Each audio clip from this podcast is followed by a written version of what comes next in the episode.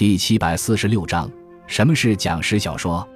讲史小说是中国明清时期的一种小说，发端于宋元时期的平话。平话是宋元时期的说书艺人用来讲故事的底稿，其中讲史类平话乃是宋代四类平话之一。因中国人喜欢听真实的历史故事，宋元之际，几乎历代史都被说书艺人编成了平话，如武王伐纣平话、五代史平话等。明代时，一些文人对平话进一步加工整理，形成了历史小说。明清小说每一章结尾处的预知后事如何，且听下回分解以及时不时出现的说话的列为看官等对话式的语言，便是平话留下的痕迹。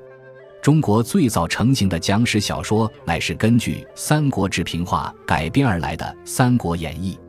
讲史小说具体分作两支，一支为历史演义，如《三国演义》《隋唐演义》等；另一支为英雄传奇。如《水浒传》《说岳全传》等，总体上，讲史小说乃是一种通俗文学，艺术水准不高。像《三国演义》《水浒传》这样的杰作只是凤毛麟角。